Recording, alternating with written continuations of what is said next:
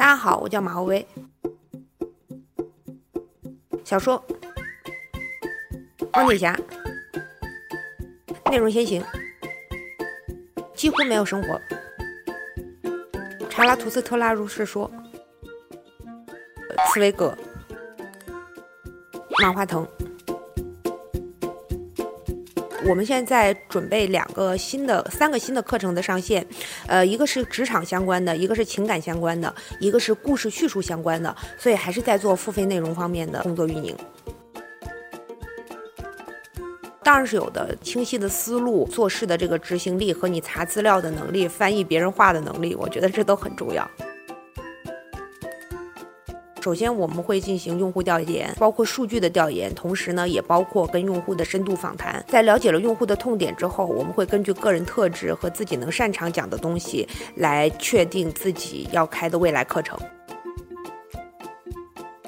我觉得每个人其实都有权利进行价值观的输出，而且每一种价值观都应该在这个社会上生存。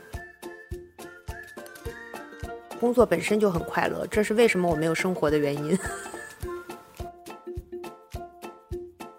任何一个时代，内容都是饱和的，因为有大量的文人骚客觉得自己在出产着自己的内容，但实际上在任何一个时代，优质内容都是稀缺的，所以我们要做的是做优质。自媒体在迅速发展的过程中，它会遇到的问题都是生产瓶颈的问题，就是说到一定程度上写不出来了，或写的东西都是老三样了。实际上这个时候呢，就是如何实现工业化生产，让我们永远都能追得上热点，永远都能出产新的产品。